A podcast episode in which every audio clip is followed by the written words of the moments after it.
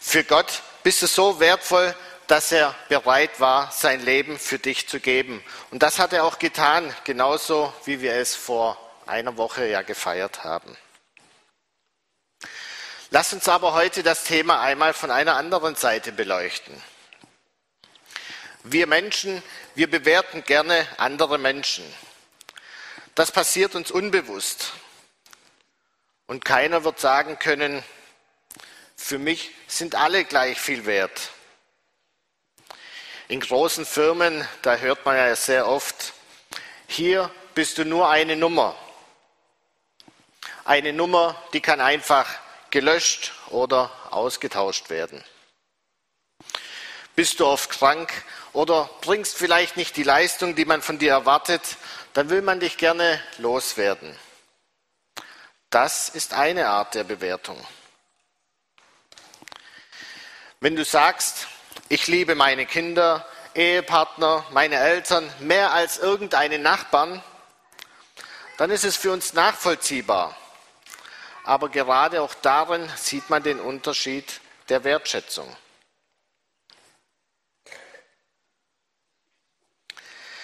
Auch unsere Medien bewerten den Menschen, die Menschen unterschiedlich. Als in der Türkei und in Syrien das Erdbeben war, da hat man jeden einzelnen Toten beklagt und jeden Geretteten gefeiert. Was natürlich auch gut ist. Aber auf der anderen Seite spricht man auch über Menschen in der Ukraine, die durch den Krieg ums Leben kommen. Man spricht gerne da von Verluste, so als wenn man irgendeine Sache verloren hätte. Oder es gibt die Aussage, dass man bis zum letzten Ukrainer kämpfen möchte. Man will Russland schwächen und nimmt hauptsächlich deshalb den Tod von vielen Menschen in Kauf. Und da sinkt natürlich auch der Wert des Menschen. In Krankenhäusern, da wird täglich abgewogen, ob sich eine weitere Behandlung lohnt. Es wird abgewogen, ob ein Patient vielleicht eine teure, vielleicht lebensrettende Behandlung bekommt oder ob man diese Behandlung besser für einen Menschen aufhebt, der mehr wert ist. Oft entscheiden auch Krankenkassen, ob du eine weitere Behandlung bekommst oder ob es sich bei dir nicht mehr lohnt. Wie hoch ist der Wert eines Menschen? Ein deutscher Wissenschaftler hat einmal den Wert eines Menschenlebens in Deutschland berechnet. Und dabei kam heraus, dass der Durchschnitt, wirtschaftliche Durchschnittswert eines deutschen Bürgers ungefähr 1,65 Millionen Euro hoch ist. Diese Berechnung, die basiert auf etwa 5000 Schadenersatzklagen. Dabei hängt natürlich aber die, die Höhe des, des Wertes von der Leistung jedes einzelnen Menschen auch ab. Diese Summe, die hört sich schon ganz ordentlich an.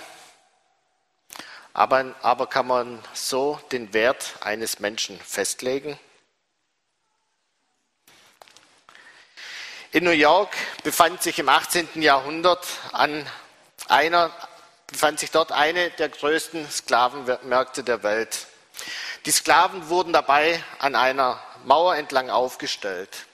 Und diese Mauer gab der Straße ihren Namen, Wall Street.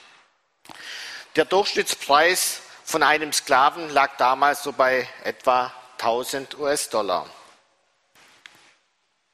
Heute wird an der Wall Street auch gehandelt. Dort befindet sich die weltgrößte Börse.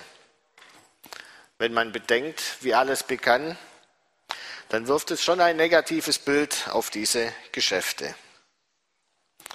Die 1000 US-Dollar eines Sklaven haben heute den Wert von etwa 25.000 Euro. Schon seit Jahrtausenden hat man versucht, dem Menschen einen geldlichen Wert beizumessen. Und selbst aus der Bibel kennen wir das. Lasst uns heute einmal in den Predigtext reinschauen, um zu sehen, wie Menschen Jesus wertschätzten. Und dann stellen wir uns die Frage, was ist Jesus uns wert? Wir lesen unseren Predigtext aus Markus 14, die Verse 1 bis 11. Markus 14, die Verse 1 bis 11. Es war aber nach zwei Tagen das Passa und das Fest der ungesäuerten Brote. Und die Hohepriester und die Schriftgelehrten suchten, wie sie ihn mit List greifen und töten könnten. Denn sie sagten, nicht an dem Fest, damit nicht etwa ein Aufruhr des Volkes entsteht. Und als er in Bethanien war, im Haus Simons des Aussätzigen, kam, während er zu Tisch lag, eine Frau, die ein Alabasterfläschchen mit Salböl von echter, sehr kostbarer Narde hatte. Sie zerbrach das Alabasterfläschchen und goss es aus auf sein Haupt. Einige aber waren unwillig bei sich selbst und sprachen, wozu ist diese Vergeudung des Salböls geschehen? Denn dieses Salböl hätte für mehr als 300 Denare verkauft und den Armen gegeben werden können. Und sie fuhren sie an. Jesus aber sprach, lasst sie, was macht ihr ihr Schwierigkeiten? Sie hat ein gutes Werk an mir getan. Denn die Armen habt ihr allzeit bei euch, und wenn ihr wollt, könnt ihr ihnen wohltun. Mich aber habt ihr nicht alle Zeit. Sie hat getan, was sie vermochte. Sie hat im Voraus meinen Leib zum Begräbnis gesalbt. Aber wahrlich, ich sage euch, wo irgend das Evangelium gepredigt werden wird in der ganzen Welt, wird auch davon geredet werden, was diese getan hat zu ihrem Gedächtnis. Und Judas Iskariot, einer von den Zwölfen, ging hin zu den Hohepriestern, um ihn an sie zu überliefern. Sie aber freuten sich, als sie es hörten, und versprachen ihm Geld zu geben. Und er suchte, wie er ihn zu gelegener Zeit überliefern könnte. Soweit der Predigtext von heute. Wir haben hier in unserem Predigtext mindestens zwei Menschen, die mit Geld ausgedrückt hatten, wie viel Jesus ihnen wert war. In der Leidenswoche von Jesus sind wir im Markus Evangelium am Mittwoch angekommen. In den letzten Tagen ist einiges passiert. Jesus, er wurde am Palmsonntag in Jerusalem wie ein König begrüßt, was den Pharisäern und den Oberen des Volkes gar nicht gepasst hat. Am nächsten Tag hat er im Volk, äh, hat er in, im Tempel aufgeräumt. Das hat den Oberen wieder vor den Kopf gestoßen. Am Dienstag, da war Jesus wieder im Tempel und erzählte Gleichnisse und sprach über die Endzeit. Die Stimmung in Jerusalem, die war bis zum Zerbersten aufgeheizt. Die einen wollten Jesus zum König machen, der einen Krieg gegen die Römer führt und sie dann besiegt. Genauso wie sie es auch in der Tora, in dem Alten Testament, rausgelesen hatten. Die anderen aber, die fürchteten um ihre Macht und um ihren Einfluss und wollten Jesus loswerden. In dieser riesigen Spannung beginnen wir den Mittwoch vor dem Passafest. Jesus, er übernachtete oft auf dem Ölberg, wenn er in Judäa war, oder hielt sich in Bethanien bei Freunden auf. Am Samstag, da übernachtete er bei Lazarus in Bethanien und jetzt am Mittwoch ist er in demselben Dorf zu Gast bei einem Simon. Simon, er wird hier als Aussätziger betitelt.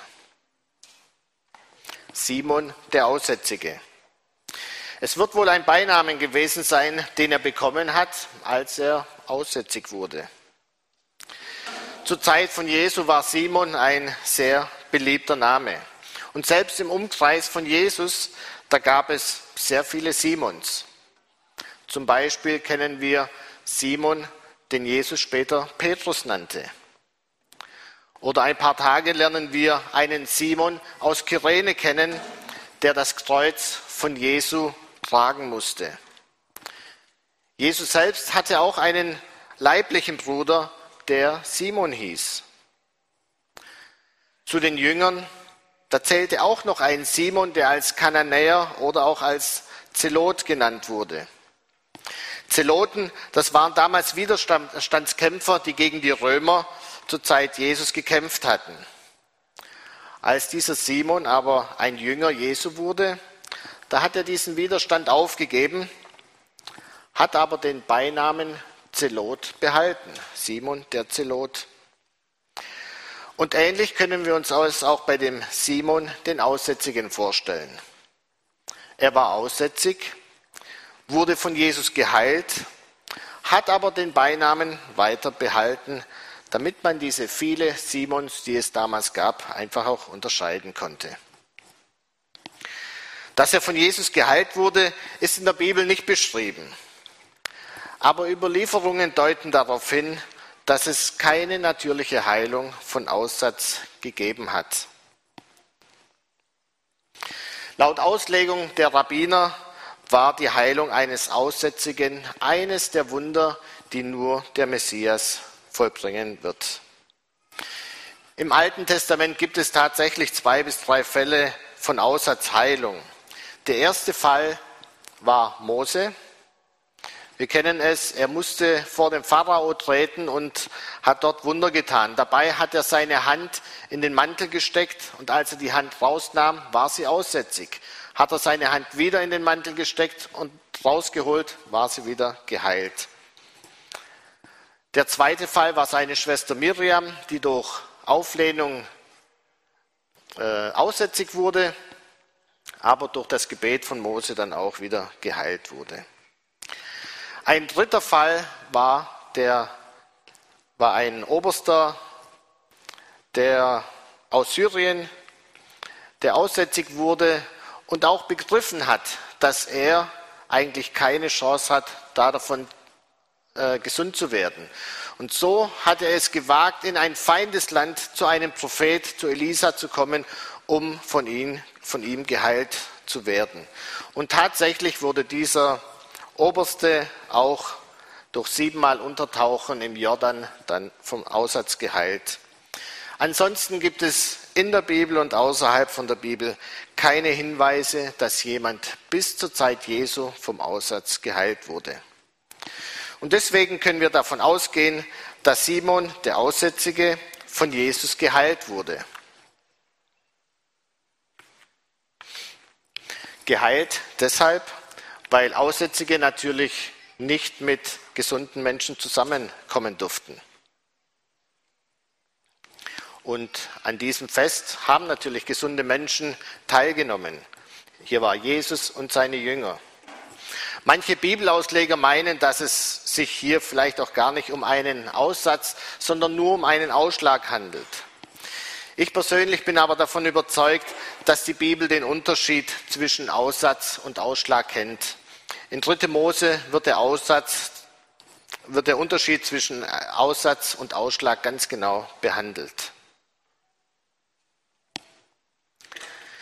Simon er liegt also mit seinen geladenen Gästen zu Tisch. Unter den Gästen war natürlich Jesus, für den Simon auch das Fest gab. Weiter waren dort seine Jünger mit zu Gast. Also es waren mindestens 14 Menschen, die um den Tisch lagen. Es scheint, dass Simon da recht wohlhabend war, weil ebenso viele Menschen an seinem Tisch Platz hatten. Und da passiert das Interessante. Während dieser Mahlzeit, während alle da zu Tisch lagen, da kommt eine Frau zu Jesus, zerbricht ein Alabasterfläschchen und gießt den teuren, den gesamten Inhalt von dem Fläschchen über den Kopf von Jesus. Ein Alabasterfläschchen ist ein Fläschchen, das aus sehr weichem Stein gefertigt wird. Wenn man sich heute so ein Fläschchen kauft, da legt man locker 80 Euro oder mehr hin. Das war aber nur der billige Teil der Tat von dieser Frau. Der Inhalt des Alabasterfläschchens war Narbenöl. Narbenöl gewinnt man aus einer Blume, die damals hauptsächlich in Indien im Himalaya-Gebirge auf einer Höhe von 5000 Metern gewachsen ist. Und selbst dort gab es diese Blume nicht in Mengen. Man musste sie auf dieser Höhe suchen. Das bedeutet letztendlich, dass es sehr schwierig war, zu dieser Blume zu gelangen, diese zu ernten, aus dieser Blume dann das Öl zu gewinnen und natürlich den weiten Weg vom Himalaya-Gebirge bis nach Israel zu transportieren. Das machte den hohen Preis aus. Und so gab es auch nicht viele Menschen, die sich eben so ein Nardenöl leisten konnte, konnten. Über die Frau, die Jesus salbte, ist in der Bibel nichts weiteres beschrieben. Markus und auch Matthäus gaben ihr keine Namen. Auch heute kann man so ein Öl bekommen. Die Pflanze, die gehört zu den Baldrian-Gewächsen und wirkt beruhigend. Das Nardenöl, das wird auch heute noch in vielen Therapien eingesetzt. Und der Preis für so ein 5 Milliliter, 5 Milliliter Fläschchen liegt je nach Qualität zwischen 25 und 50 Euro. Wenn man im Internet dann mal so ein Fläschchen sucht, und diese 5 Milliliter auf ein Pfund hochrechnet, bezahlt man heute immer noch zwischen zweieinhalb und 5.000 Euro. Und das ist die Menge, die die Frau über das Haupt von Jesus gegossen hat. Schauen wir uns den Wert von damals einfach mal an. Matthäus beschreibt, was ein Weinbergarbeiter so am Tag verdient hat. Lesen wir da Matthäus 20, Vers 2. Nachdem er aber mit den Arbeitern über einen Denar den Tag einig geworden war, sandte er sie in seinen Weinberg. Vergleichen wir das einfach mal mit dem Lohn von heute. Der Mindestlohn liegt heute in Deutschland bei etwa 12 Euro. Wenn man sieben Stunden arbeitet, kommt man auf 84 Euro. Also entsprechen 84 Euro heute in etwa einen Denar von damals. Das Nardenöl, das hatte damals einen Wert von 300 Denare. Rechnen wir also, 300 mal 84 Euro entsprechen 25.200 Euro. 25.000 Euro, einfach so ausgegossen. Rein menschlich ist da die Reaktion der Jünger verständlich, oder? Wir, wir wären wahrscheinlich bei einem schon viel niedrigeren Preis schockiert. Was könnten wir uns alles für dieses Geld gönnen? Eine Luxusreise, ein schönes Auto, die Anzahlung für ein Eigenheim und, und, und. Die Ideen, die würden uns sicherlich nicht ausgehen. Da waren die Gäste von Simon ja schon sehr uneigennützig. Sie hätten das Geld sogar den Armen abgegeben. Ich habe mich versucht, in die Situation dieser Frau reinzudenken. War sie wohlhabend? Oder hat sie ihr ganzes Geld über Jahre zusammengespart, damit sie sich so ein nobles Fläschchen leisten konnte? Hat sie in Jesus einen König gesehen, der sie von den Römern befreit? Oder hat sie begriffen, dass Jesus Gott ist? Was hat die Frau zwei Tage später gedacht? Vielleicht, jetzt habe ich mein teures Öl verschwendet. Oder erinnerte sie sich vielleicht an die Worte Jesu? Sie hat im Voraus meinen Leib zum Begräbnis gesalbt. Wir können hier nur spekulieren oder wir versuchen uns in ähnliche Situationen wiederzufinden. Was sind wir bereit, Jesus zu geben? Was ist Jesus dir und mir wert? Auf der Arbeit, da hatten wir uns einmal über Kirchensteuern und Spenden unterhalten. Und da meinte ein Kollege, ich habe auch schon mal einem Bettler zwei Euro gegeben. Und das klang noch sehr stolz. Das erinnert mich nur leicht, aber auch an Kardienstag, also einen Tag vorher von, vor unserer Geschichte, als Jesus am Tempeleingang saß und beobachtete, was die Menschen so bereit waren, in den Opferkasten zu legen. Im Vergleich zur armen Witwe haben viele natürlich viel reingelegt. Die arme Witwe hat nur eine kleine Summe reingelegt. Aber das war alles, was sie besagt. Und Jesus sagte in Markus 12, Vers 44, denn alle haben von ihrem Überfluss eingelegt. Diese aber hat von ihrem Mangel alles, was sie hatte, eingelegt, ihren ganzen Lebensunterhalt. Das, was mir nicht wehtut oder ich nicht mehr brauche, das kann ich Jesus abgeben. Das tut ja nicht weh.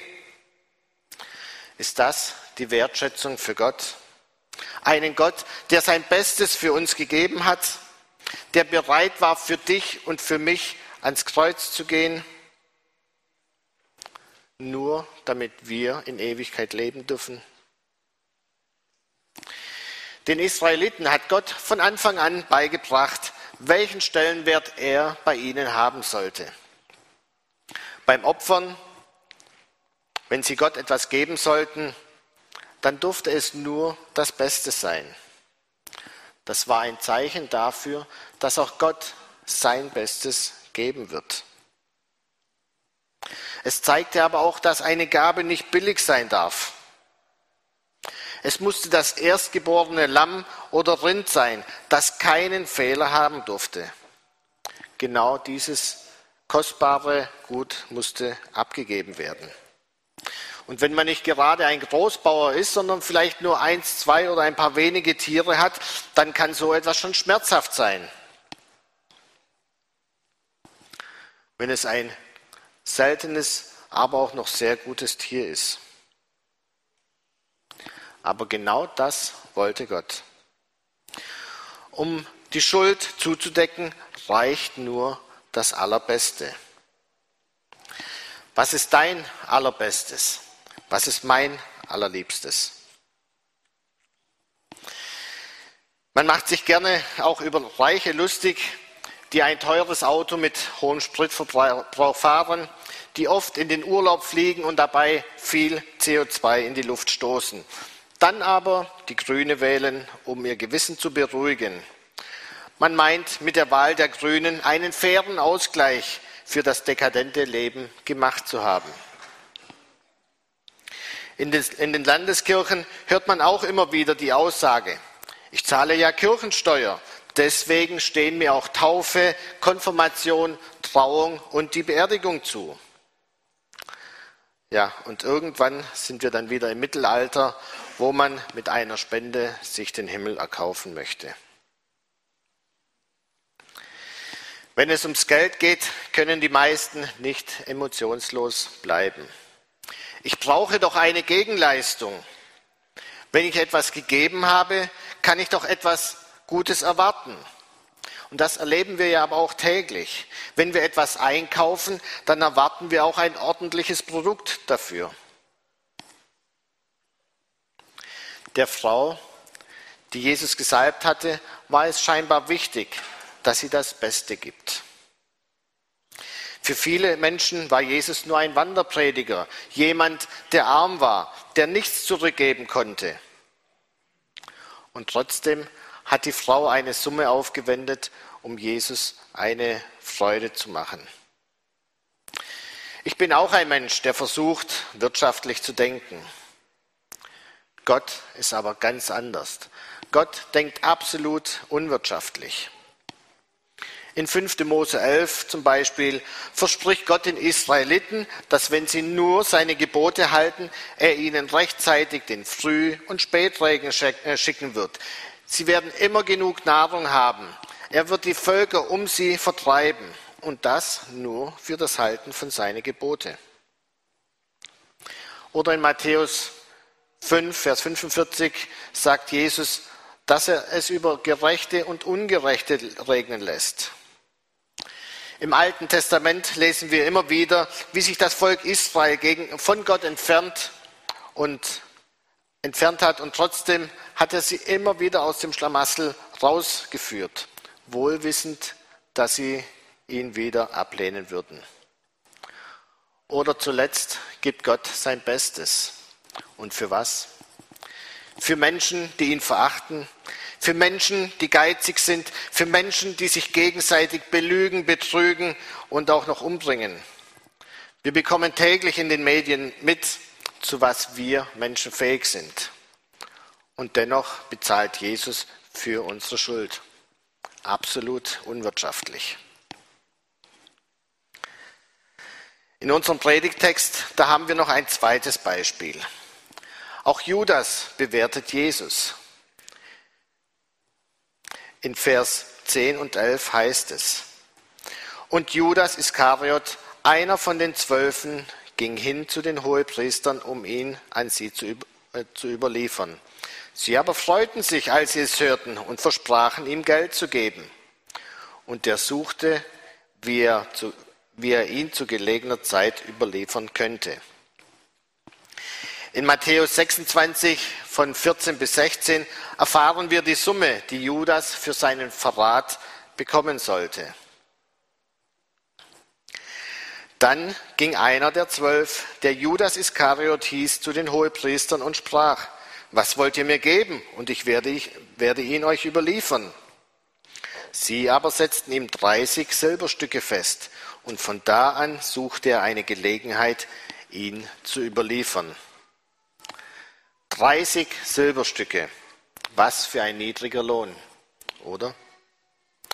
Tatsächlich ist es so, dass wir, wenn wir heute über diese Summe sprechen, dann denken wir nur an Cent, vielleicht ein paar Euro-Stücke. Lasst uns einmal nachschauen, welchen Wert diese Summe heute hätte. Wir hatten das ja schon einmal. Ein Denar entspricht dem Tageslohn eines Weinbergarbeiters, also 84 Euro.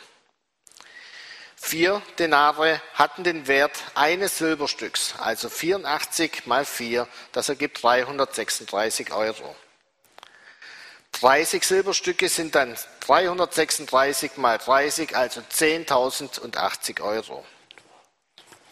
Die Zeitschrift Welt stützt diese Rechnung und zeigt auf, dass man heute für dieses Geld einen Kleinwagen kaufen könnte. Es ging da also schon um ein schönes Sümmchen, das Judas da eingestrichen hatte. Aber was hatte es mit dieser Summe auf sich? 30 Silberlinge sind der Wert eines Menschen, der mir nichts bedeutet. Warum? Auf der einen Seite ist es ja eine beachtliche Summe und auf der anderen Seite aber so abschätzig. Damit wir uns da einen Überblick schaffen können, müssen wir wieder ins Alte Testament reinschauen. Im zweiten Buch Mose wird geregelt, wie man bei Unfällen oder Vergehen wie dort gehandelt werden soll. Und im 21. Kapitel, im Vers 32, lesen wir Folgendes. Stößt es, es handelt sich hier um ein Rind, stößt es aber einen Sklaven oder eine, Sklavin, so soll der Besitzer ihrem Herrn 30 Schekel Silber geben und das Rind soll man steinigen. 30 Silberlinge, wie diese 30 Schekel genannt werden, wurden, waren keine kleine Summe. Aber das war der Wert eines Sklaven, eines Menschen, der in der Gesellschaft nichts wert hatte, keinen Wert hatte. Ein Sklave war nur Handelsware.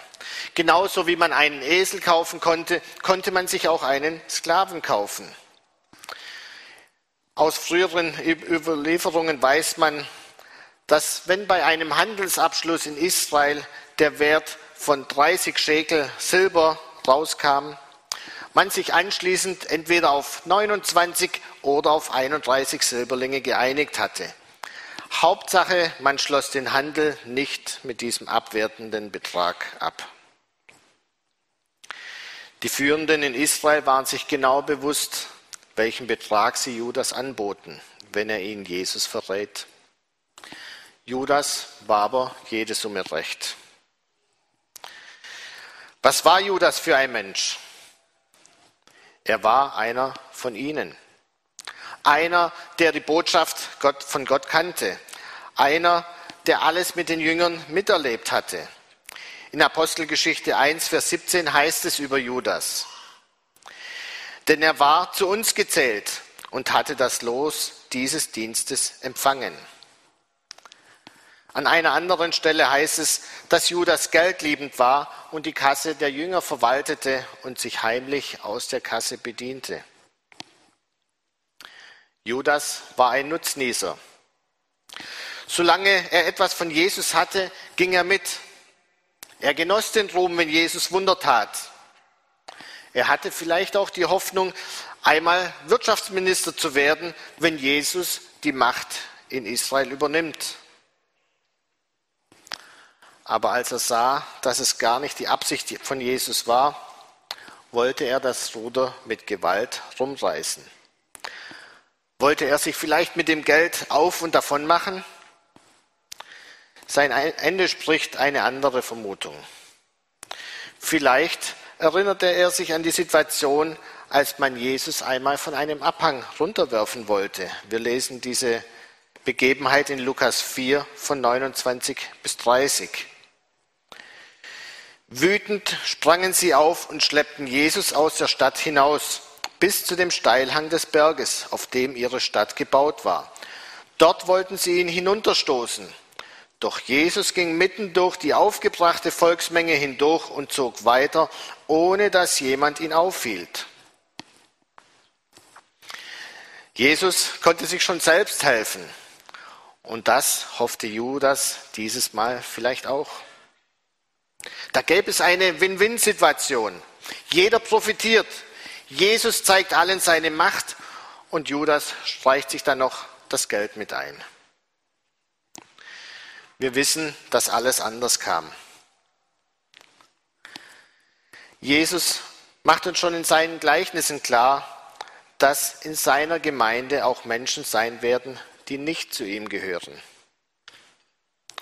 Ganz krass kann man es auch in den Landeskirchen beobachten, wie der Feind das Wort Gottes untergräbt. Und solange du deine Kirchensteuer brav zahlst, gehörst du dazu, egal was du glaubst. Aber auch evangelikale Gemeinden werden nicht verschont. Deshalb will ich uns die Frage stellen, wie wertvoll ist dir Jesus? Was bist du bereit, Jesus zu geben? Wir haben schon gehört, dass wir uns gerne fragen, was wir davon haben. Man stellt sich gerne die Frage, was habe ich davon, wenn ich Jesus nachfolge? Lohnt es sich, wenn ich mein weltliches Leben aufgebe und meine Zeit für Jesus investiere? Wenn ich anderen von Jesus erzähle, dann werde ich doch nur für rückständig erklärt. Und das zahlt sich nicht aus. Oder sagst du, solange ich meine Kirchensteuer oder Spende zahle, habe ich einen Anspruch auf geistliche Privilegien? Wir merken, dass es bei diesen Fragen auch wieder nur um uns geht. Aber wie wertvoll ist uns Jesus tatsächlich? Wem gehört mein Besitz? Wem gehört meine Zeit? Was darf Jesus von mir haben? Hier geht es mehr als nur darum, was werfe ich in den Opferkasten rein. In unserer Geschichte bei der Salbung, da war es nicht ein Sabbat oder ein Sonntag, wo man sich die Zeit für Jesus nimmt, für Gott nimmt. Nein, es war ein Mittwoch, mitten in der Woche. Was geben wir Jesus im Alltag, also an den Arbeitstagen? Welchen Wert hat Jesus dort für uns? Und diese Frage, die möchte ich uns gerne in die Woche mitgeben. Auf die Frage, ob es sich lohnt, Jesus alles zu geben. Ja, es lohnt sich. Es lohnt sich schon hier auf der Erde, aber auch in der Ewigkeit bei Jesus.